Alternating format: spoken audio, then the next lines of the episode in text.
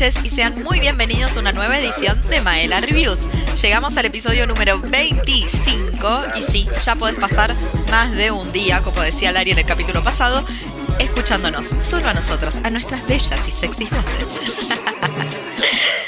pero te vamos a hablar de una película fantástica. Es que nos quedamos súper viciadas con el tema de los streamings que hablamos el capítulo pasado y ahora también queremos hablar de el streaming que yo no sé si es mi favorito, pero bueno, uno de los que está en Argentina y que se está popularizando cada vez más, Prime Video. Pero antes vamos a presentar a mi compañera Lara, que no solamente es mi compañera de podcast, sino que, como bien sabrán, la semana pasada ya llegó a los 29 añitos, estamos muy orgullosas de su cada vez mayor adultez, aunque solamente de documento, pero no mental.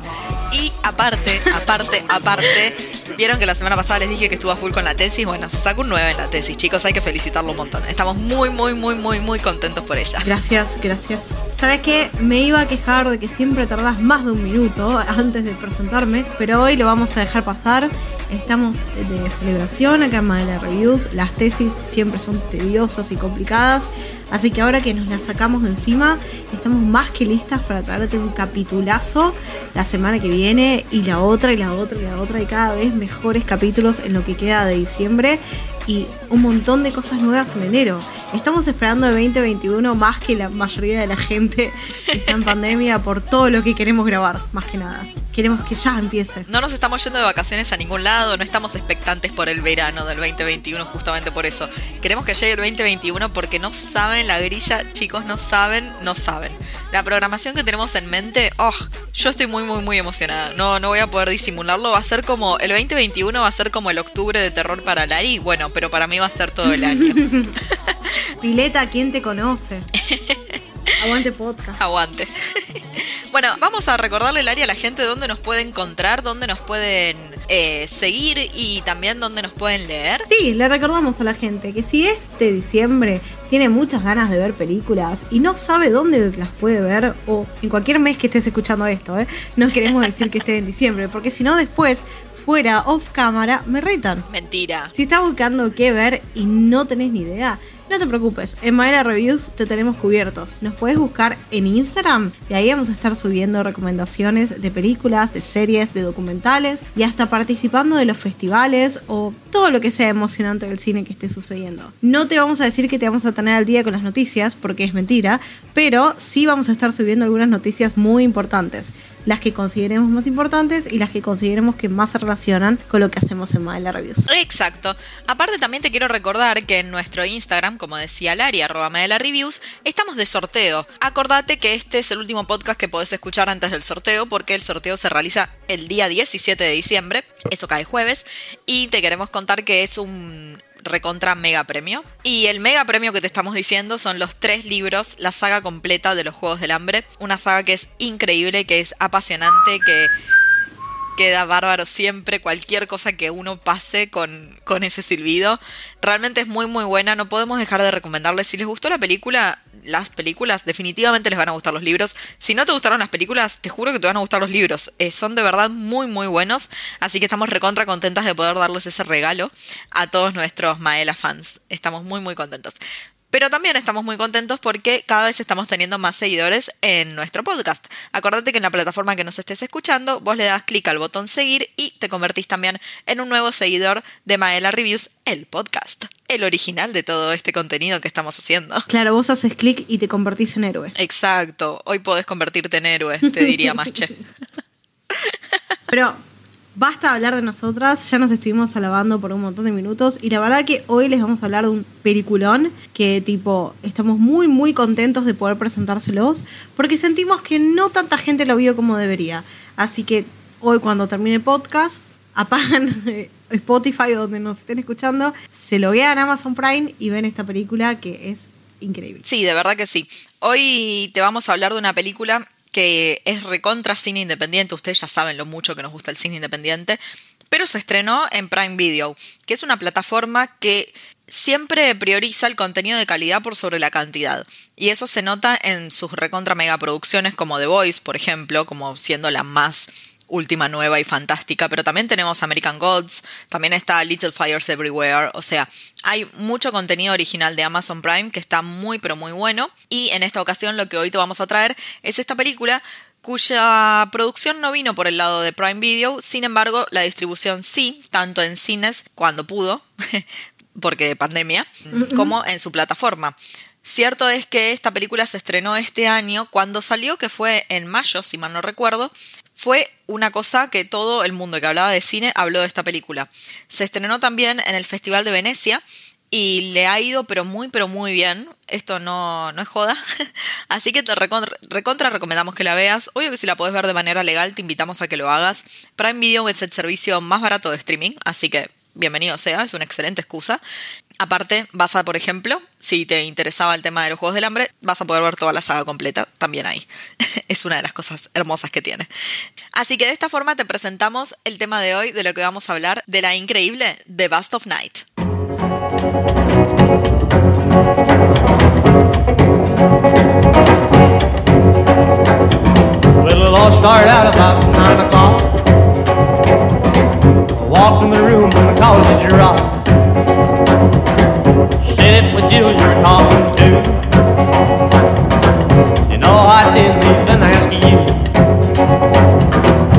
Vos sabés que no es un nombre elegido por casualidad, sino que el director, escritor y productor de la película, muy fanático de Shakespeare, lo sacó de uno de los, eh, voy a decir sonetos, no estoy segura que sea la palabra correcta, pero sí que lo sacó de, de una parte de la obra de Shakespeare.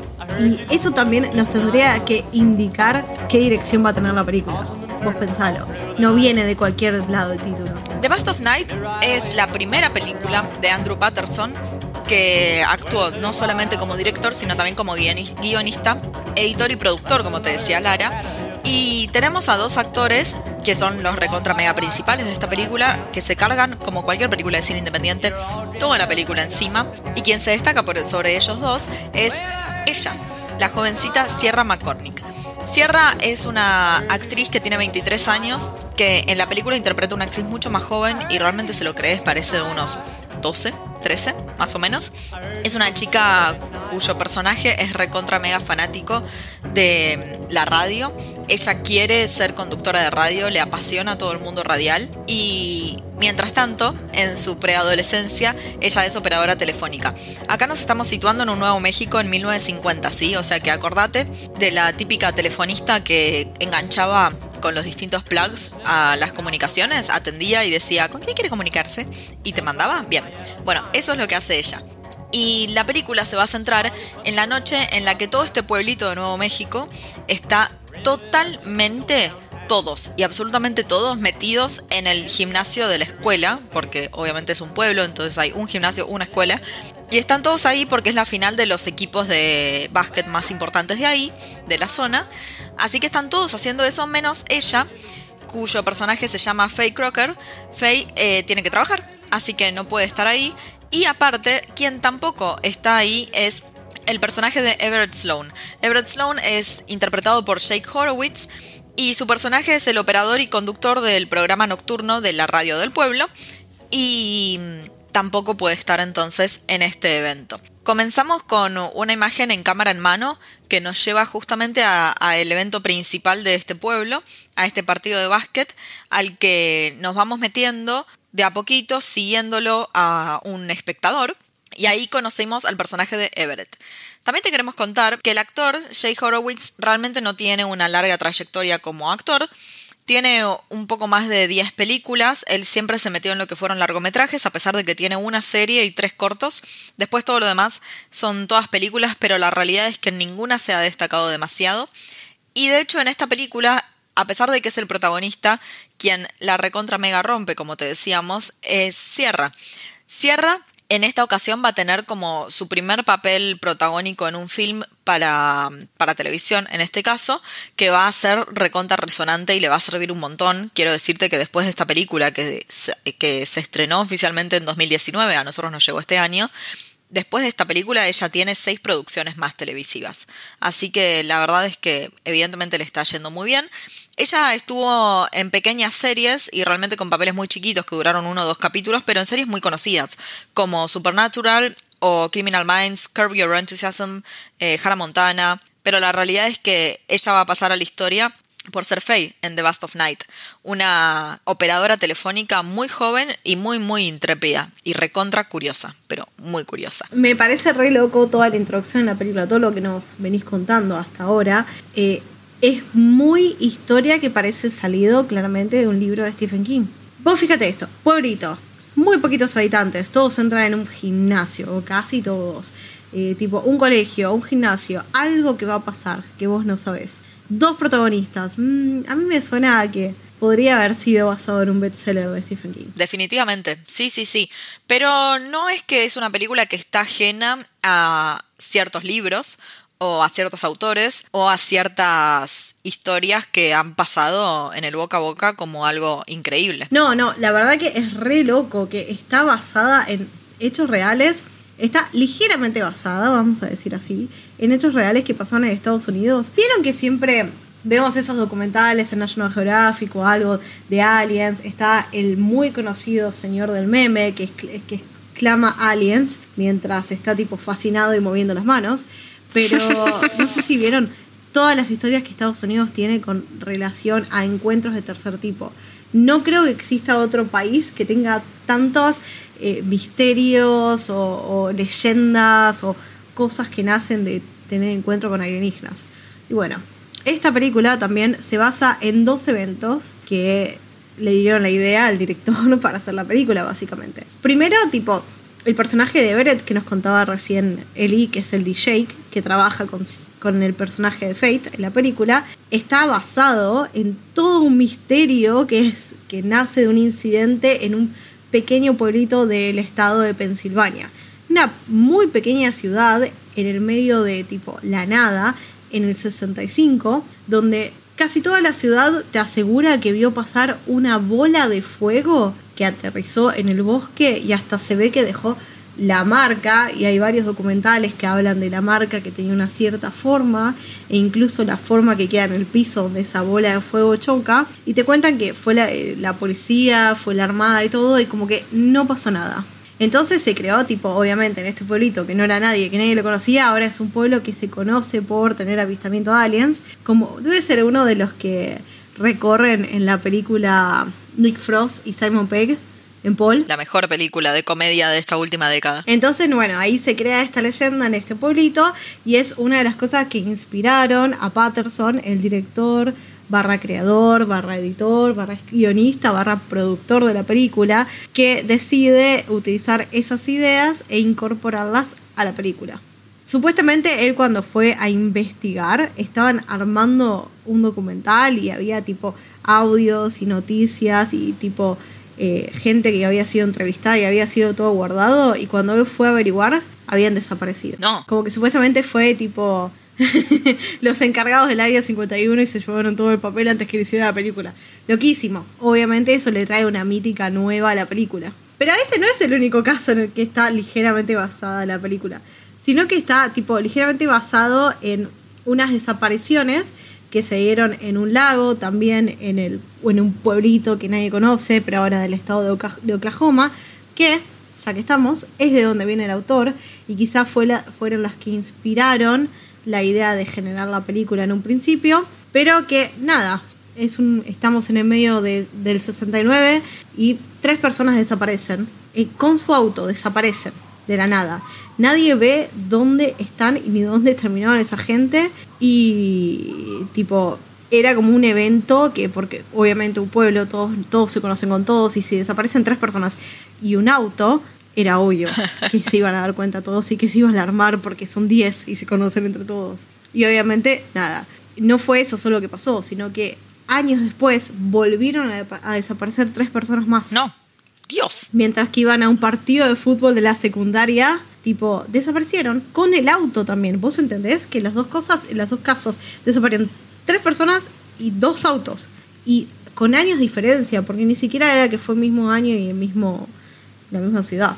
Y esa clase de patrones es lo que le llamó la atención también al director para poder armar la historia y la mística que acompañaría a la película. Qué increíble. Pero, ¿sabes que no, no es todo? Sino que hay un especial de Netflix que tiene un capítulo de estos casos. ¿En serio? Hay un especial de, sí, de misterio, una especie de misterio sin resolver de Netflix que habla de estos casos justamente. Así que si a alguien le queda la duda después, en vez de ir a Amazon Prime, se puede ir a cruzar a la vereda de enfrente y al servicio de streaming de Netflix y informarse más e informarse más para ver todo lo que está relacionado al caso. Qué tremendo. Bueno, obviamente que con esta información te das cuenta que la película lo que va a hacer es una especie de mix entre ciencia ficción, terror y suspenso. Y es un mix perfectamente balanceado, pero perfectamente. ¿eh?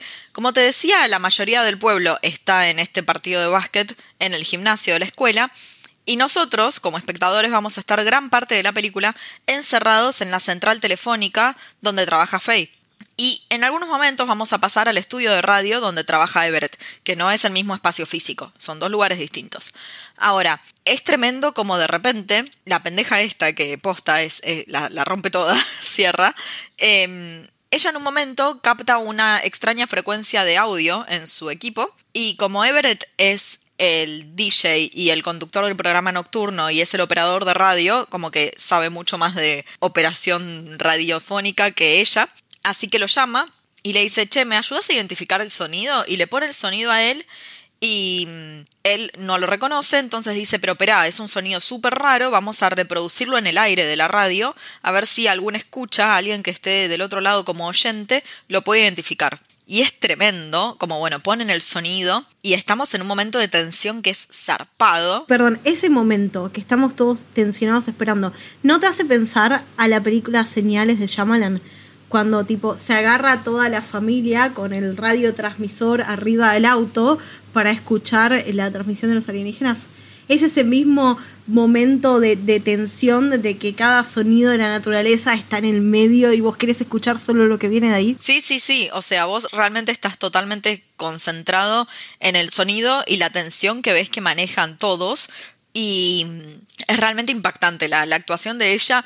Eh, ella antes de todo esto, cuando escucha por primera vez el sonido, maneja como si te dijera fácil ocho minutos de ella sola, en un monólogo de ella tensionada es increíble, pero posta que es increíble con el poco diálogo que maneja en esta escena en particular. ¿Cómo, cómo maneja una tensión que se le nota tipo una...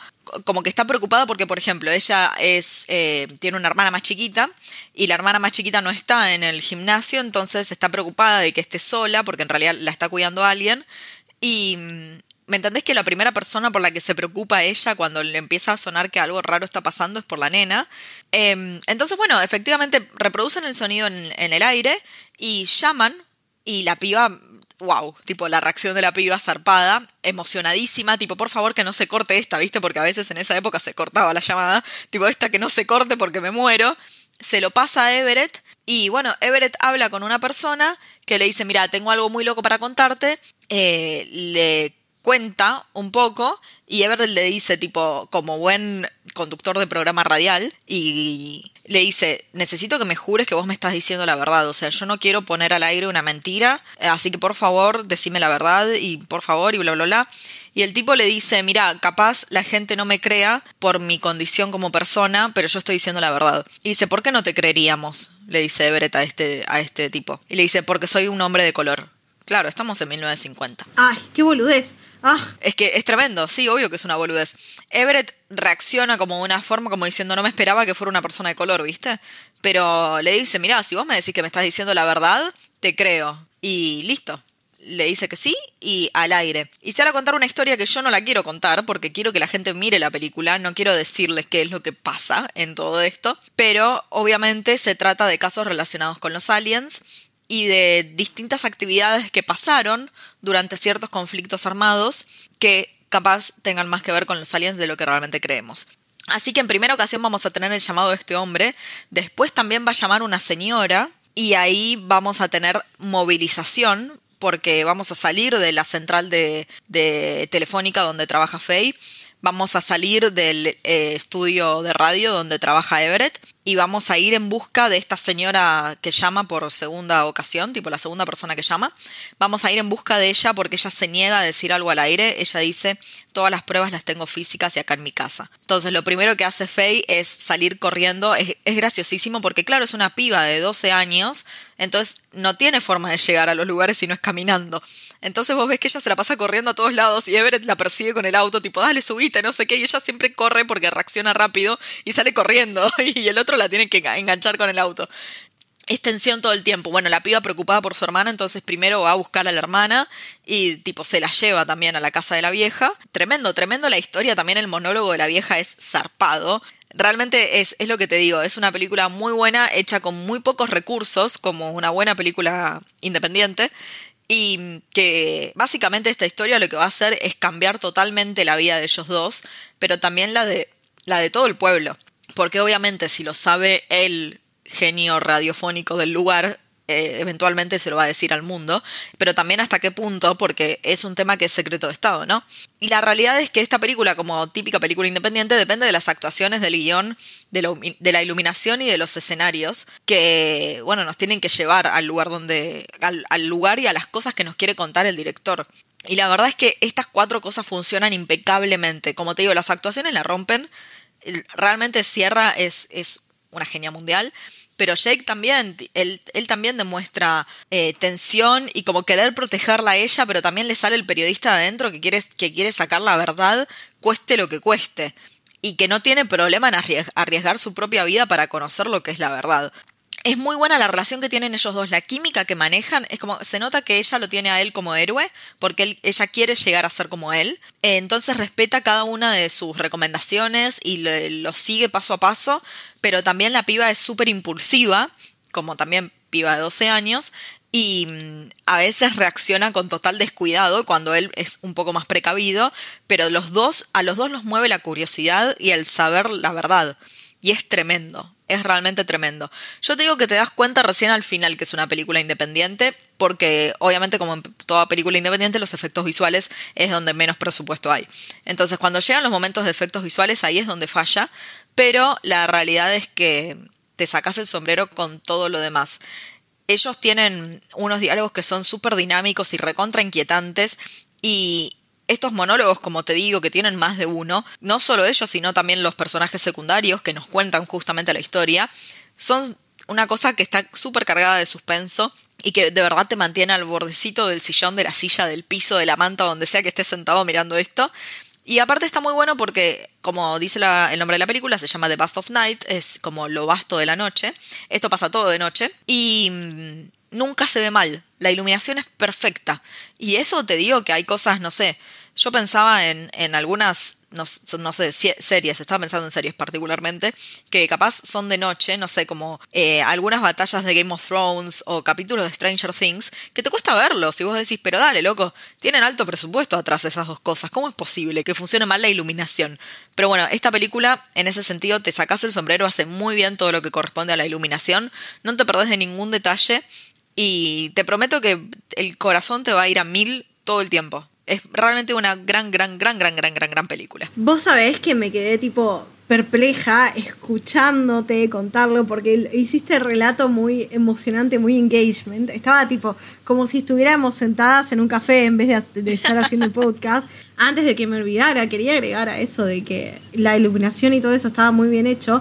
Solo tardaron 17 días en filmar la película.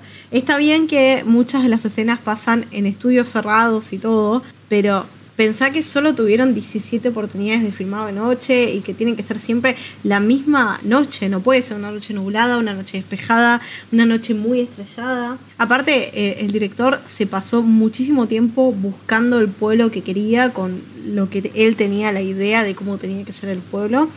Y después de que hicieron la película, estuvo más de un año en la parte de postproducción, editándola, el tema del montaje y todo. Estuvo tipo, se tomó su tiempo. Como te decíamos antes, es una película que se filmó en el 2016 y recién llegó a festivales en el 2019. Son un montón de años de diferencia. No, no, es tremendo. Y sabes lo que a mí más me sorprendió, porque yo esto no lo sabía hasta que empezamos a buscar información para el podcast, es que el director y todo, y guionista y editor y productor y idea original, Andrew Patterson, este tipo lo primero que toca del mundo del cine, series, eh, cine para televisión, lo que fuera, lo primero que hace es esto. Y es como, wow, porque vos, con lo que vos nos contás de la parte del detrás de cámara, el tipo evidentemente sabía lo que quería mostrar. Muy claramente sabía lo que quería mostrar. Claro, tipo, arrancó con todo.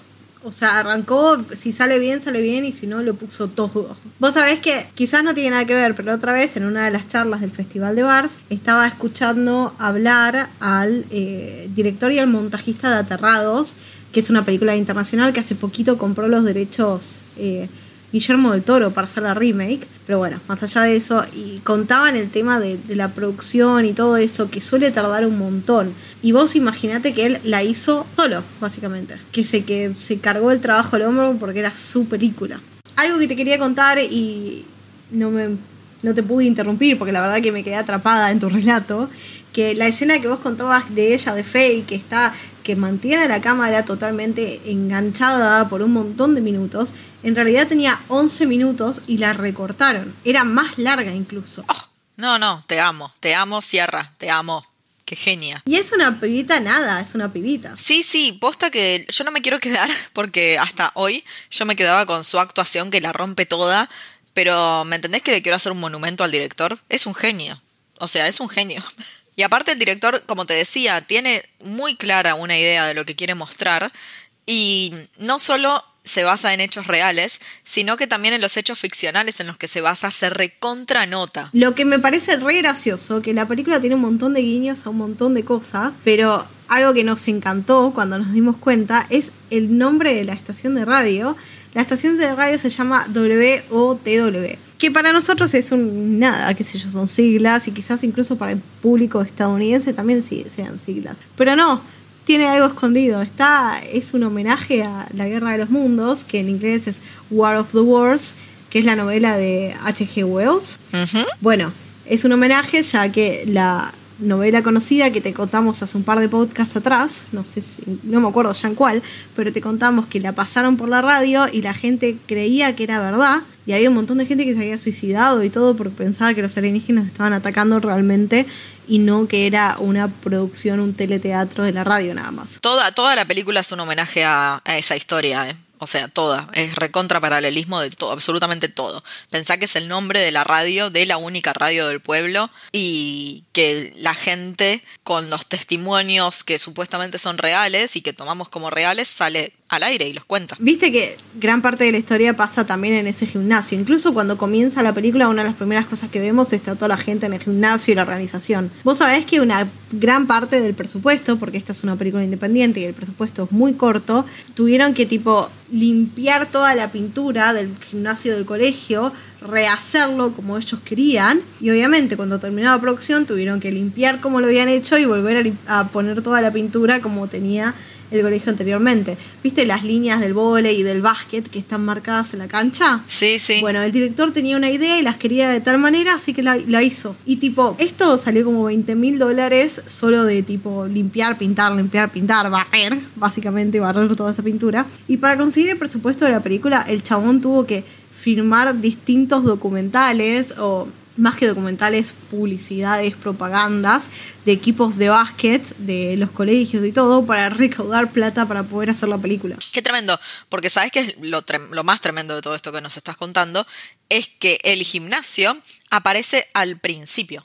Fin. Es para lo único que aparece es para esta escena, plano secuencia, cámara en mano, en la que seguimos a esta persona que es parte del público, nos metemos adentro del gimnasio, conocemos al personaje de Everett y cuando se está yendo del gimnasio, ya está, es todo lo que vemos. Ahí Everett nos presenta a Faye. Listo. Pero ya está, ¿eh? Qué loco, ¿no? Porque eso es como una, es una especie de capricho del director, si te pones a, pensar. Sí, igual está bien porque vos tenés que hacer que la gente crea que el pueblo es de 1950. Y lo que más vemos del pueblo realmente es el gimnasio, porque después la central telefónica es claramente una central telefónica de, de, esos años, o sea que eso podés conseguir una de esas y listo. Y después la, el estudio de radio también podés conseguir una maquinaria que sea un poquito más vieja, pero nunca vemos, por ejemplo, la parte del estudio, sino que como él hace las veces de operador y DJ y conductor, está todo junto, está con el micrófono y con la maquinita para operar ahí y listo, no ves nada más, todo es espacio cerrado. Al tener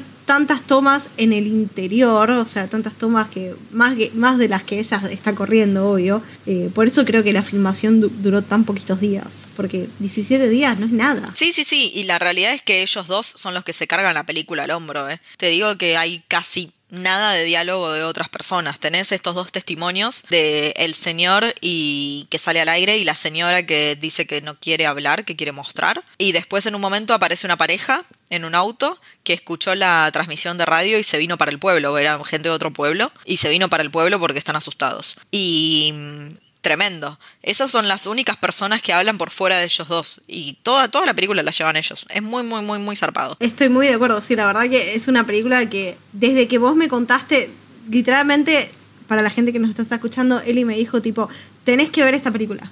Ni siquiera me dijo qué película. Estoy mirando esta película, tenés que mirar esta película. Está en Amazon Prime.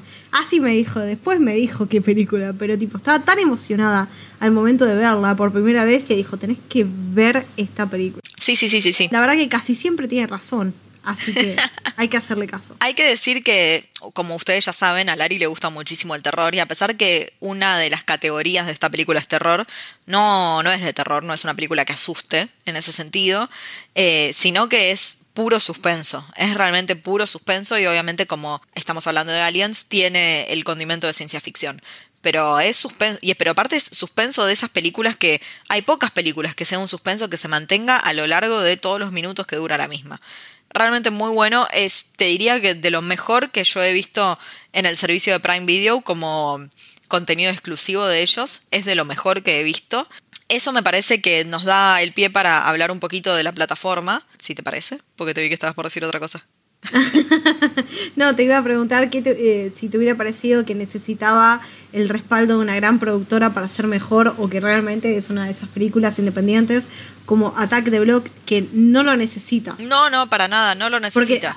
hay películas que necesitan un remake con un poco más de plata y quizás mejoran bastante, pero hay otras películas que hicieron con 10 pesos y son inolvidables porque están muy bien escritas, guionadas y actuadas. Por eso eso te quería en tu opinión, este ese vendría a ser el caso ahora. Sí, eh, lo mismo que hablamos con Attack the Block, el hecho de, la, de los efectos visuales o efectos especiales, es donde, bueno, en Attack the Block se elige que los aliens sean como una especie de gorila y con ojos que brillan. Eh, en este caso es donde también, o sea, donde siempre notas el cine independiente es cuando vamos a hablar de los efectos.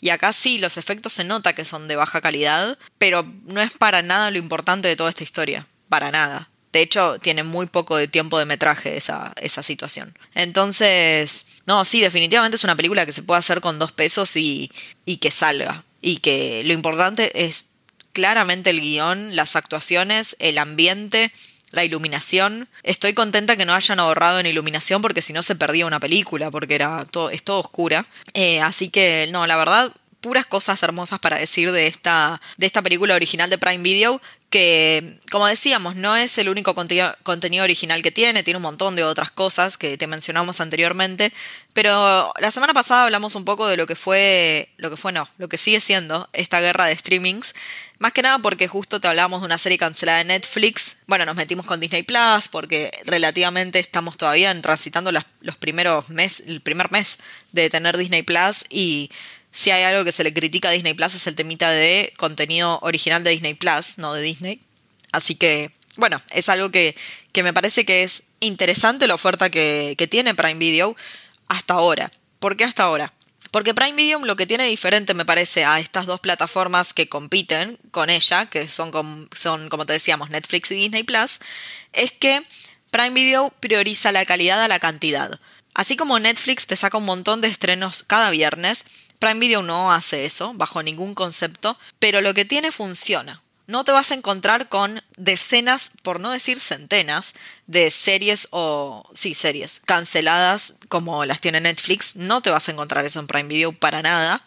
Y tampoco te vas a encontrar un contenido que sea poco original como Disney Plus. A ver, porque sí, hoy, hoy en día Disney Plus no tiene demasiado contenido exclusivo, a pesar de que en el mundo ya existe hace bastante Disney Plus, a nosotros que nos haya llegado hace un par de semanas, Em, el contenido exclusivo no es un montón y las cosas viejas que tiene capaz no las tiene completas, ¿no? Qué sé yo, uno pensaba en su momento en Los Simpsons, que ya igual sabemos que acá como el acuerdo con Fox es distinto, no iba a estar todo, todos Los Simpsons en Disney Plus, pero por ejemplo eh, las series animadas de X-Men o de Spider-Man, que no están completas, eventualmente estarán completas, pero al día de hoy no lo están, eh, ellos tienen contenido que también compran, que en general es el contenido de AMC o de la CW, o sea, el contenido que ves en Warner, básicamente. No es que, no es que Prime Video tenga Friends, por ejemplo, eso sí que no, porque viste que eso es el tema fuerte de, Warner, pero sí tiene Big Bang Theory, em, Supernatural, como te decíamos antes, o sea, tiene cosas que pertenecen a Warner. Eh, las películas de DC también las puedes ver ahí. Como te decíamos, toda la saga de los Juegos del Hambre. Lo que yo creo que puede jugarle en contra a Prime Video es el hecho de cuando te pones a elegir un streaming por lo que es la empresa, ¿no? Y nosotras lo hablábamos un poquito antes de empezar a grabar por el tema de, no sé, cualquier cosa que uno compre, por ejemplo, en mi caso, electrodomésticos o tecnología, es como que vos ya sabes que ciertas marcas se dedican desde los inicios de esa marca a fabricar ciertas cosas. Entonces, de repente, si Samsung hace un lavarropas ¿Va a ser tu prioridad comprar el lavarropas de Samsung o vas a ir con las marcas tradicional de lavarropas porque capaz ganan en experiencia con el producto, entonces sus versiones nuevas van a ser mejores y mejores y mejores o así deberían serlo? ¿O vas a ir con Samsung que tiene renombre por televisores, porque acordémonos que Samsung no va con celulares, es televisores, eh, o no sé, vas a ir con Philips, que lo suyo es lo de audio, todas las cosas de audio, los grabadores, las, los, parlantes, todo eso era Philips, después pasó a otras cosas. Pero digo, es un poco de eso, y lo que le pasa a Prime Video es justamente eso. Prime Video es Amazon, y Amazon es un mercado libre, pero del mundo. Entonces, ¿vas a priorizarlo por sobre Disney que se dedica a hacer películas? ¿O sobre Netflix, que bueno, en este caso nació con otro objetivo, pero al día de hoy también es una productora de películas?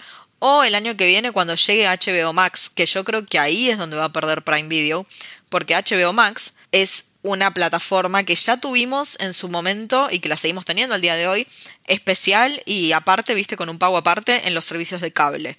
Entonces, HBO ya sabemos que es exclusivo y que es de calidad. Nunca tuvo algo malo HBO. Nunca. Sí, o sea, HBO tiene un montón de cosas que son increíbles. HBO también apuró el final de Game of Thrones. No nos tenemos que olvidar jamás de eso. Ah, pero por supuesto. pero por supuesto, sí, sí. O sea, pero si pensás en nada, te metió siete temporadas zarpadas de Game of Thrones. Es como que, qué sé yo, si vamos al caso, hablemos de las de la estirada de ocho temporadas que lleva The Walking Dead. O sea, ya está, basta. Hace ocho temporadas que tendría que haber pero ya, ya, hablamos la semana pasada de todo en contra de Fox. Fox es un maldito que cancela buenas cosas y les tira cosas que no necesitan estirarse. Por favor, Fox, deje morir ya a la gente de los Simpsons y a la gente de, The Walking Dead que necesitan hacer otras cosas. Literalmente su protagonista se fue.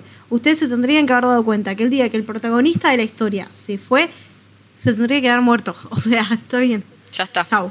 Pero bueno, para, no me quiero detener eso. Si es verdad que HBO tiene, aparte las series son crudas y originales. Nosotros hace un par de meses subimos una review de Sharp Objects, que es una serie que está increíble, pero es así, es cruda y es directa y toca un montón de cosas que otros, quizás Netflix no te va a tocar o que otro tipo de servicios de streaming o productoras, porque no nos tenemos que olvidar, este 2020 de pandemia nos estamos refiriendo mucho a todos los servicios de streaming porque es lo único que tenemos.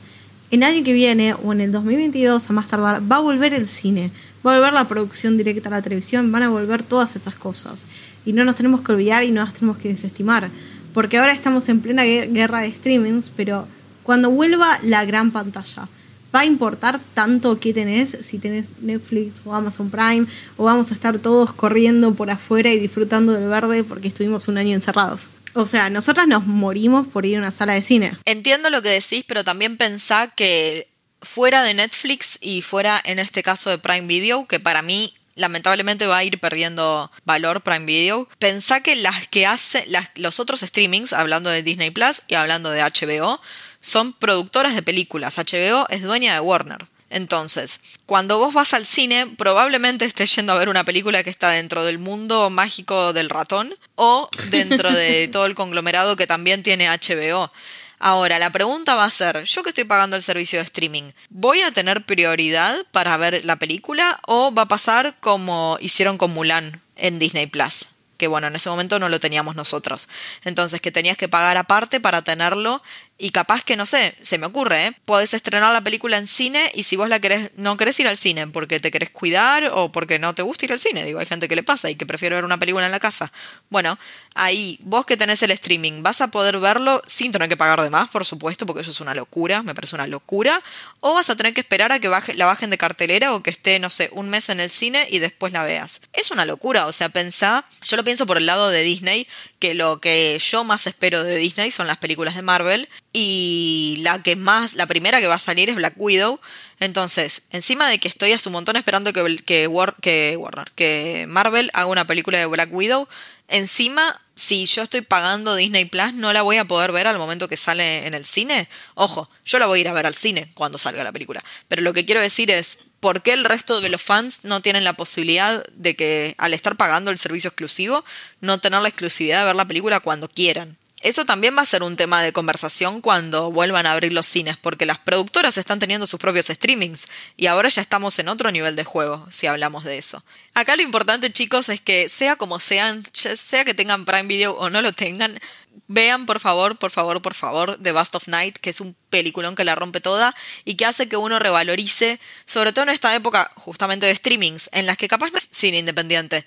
Bueno, es esto. Claro. Y aparte acordate también también que estamos en una época muy importante de este año, que es el Festival del Vars, que es nuestro festival favorito, el Buenos Aires Rojo Sangre, en donde podés ver un montón de películas y tener charlas con los directores y escuchar opiniones de personas que saben y mucho de cine independiente que se basa en lo que es el cine de ficción fantástico y bizarro.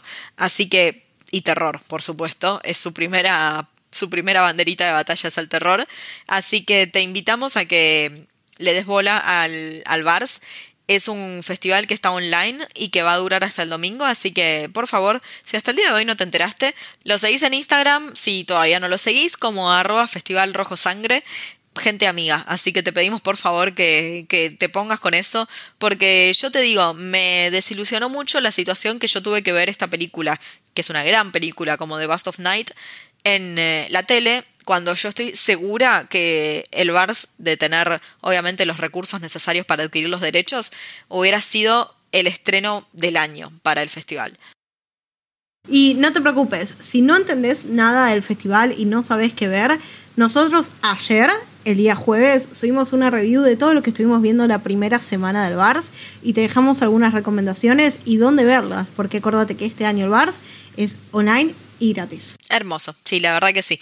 Si te quedaste con dudas, obvio, vamos a tener todas nuestras recomendaciones de todo lo que estamos viendo en Instagram, en Maela Reviews, y casi todos los días vamos a estar subiendo nuevas, nuevos posteos, nuevas historias, nuevos juegos, nuevos entretenimientos, para que siempre tengas algo que ver en el Instagram. Y acordate que en la que sea la plataforma que estés usando para escuchar este podcast, siempre le puedes dar clic al botón seguir y ser uno más dentro de la comunidad de Maela Reviews. Eso significa que cuando salga un nuevo episodio vas a saber que es viernes, vas a saber que empieza el fin de semana y vas a tranquilamente encarar un fin de semana lleno de recomendaciones cinéfilas que están buenísimas, que tienen el sello de garantía de Maela Reviews. Y acuérdense que en nuestro Instagram arroba Maela Reviews seguimos de sorteo es de temática de los Juegos del Hambre, así que los invitamos a que participen. Ya hay más de 900 personas participando y la verdad es que estamos muy muy contentas con los resultados de esto y lo que más contentas nos pone es poder darles un regalo a ustedes de fin de año.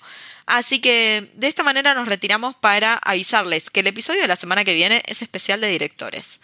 Yo no quiero poner presión, pero va a ser un episodio inolvidable. Te prometo que vengo esperando diciembre únicamente por esta situación. Va a ser un episodio increíble. Pero no, no te haces una idea de todo lo que te vamos a hablar.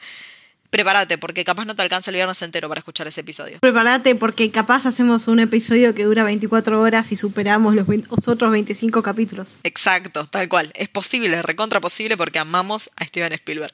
Así que de esta forma nos vamos a retirar, Lari. Te agradezco por haberme acompañado en esta ocasión. Espero que la gente que vive en tu casa se anime a ver The Bust of Night porque es realmente una gran película.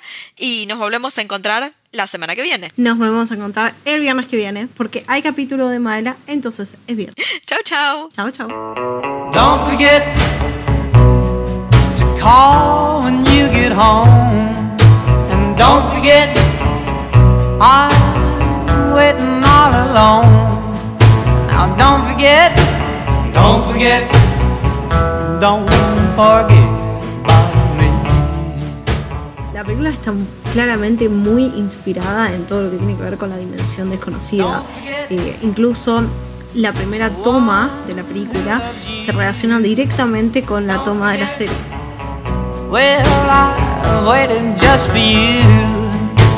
Don't forget, don't forget, don't forget about me.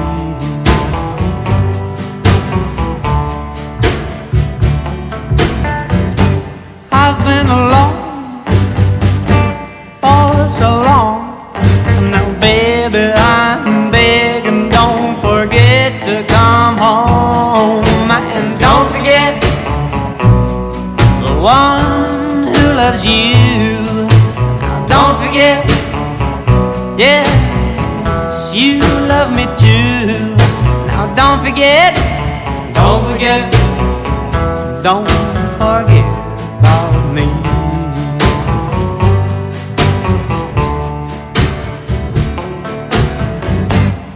I've been alone for so long. Now, baby, I'm begging, don't forget to come home. And don't forget, well, the one who loves you. Don't forget, you love me too. Now, don't forget, don't forget, don't forget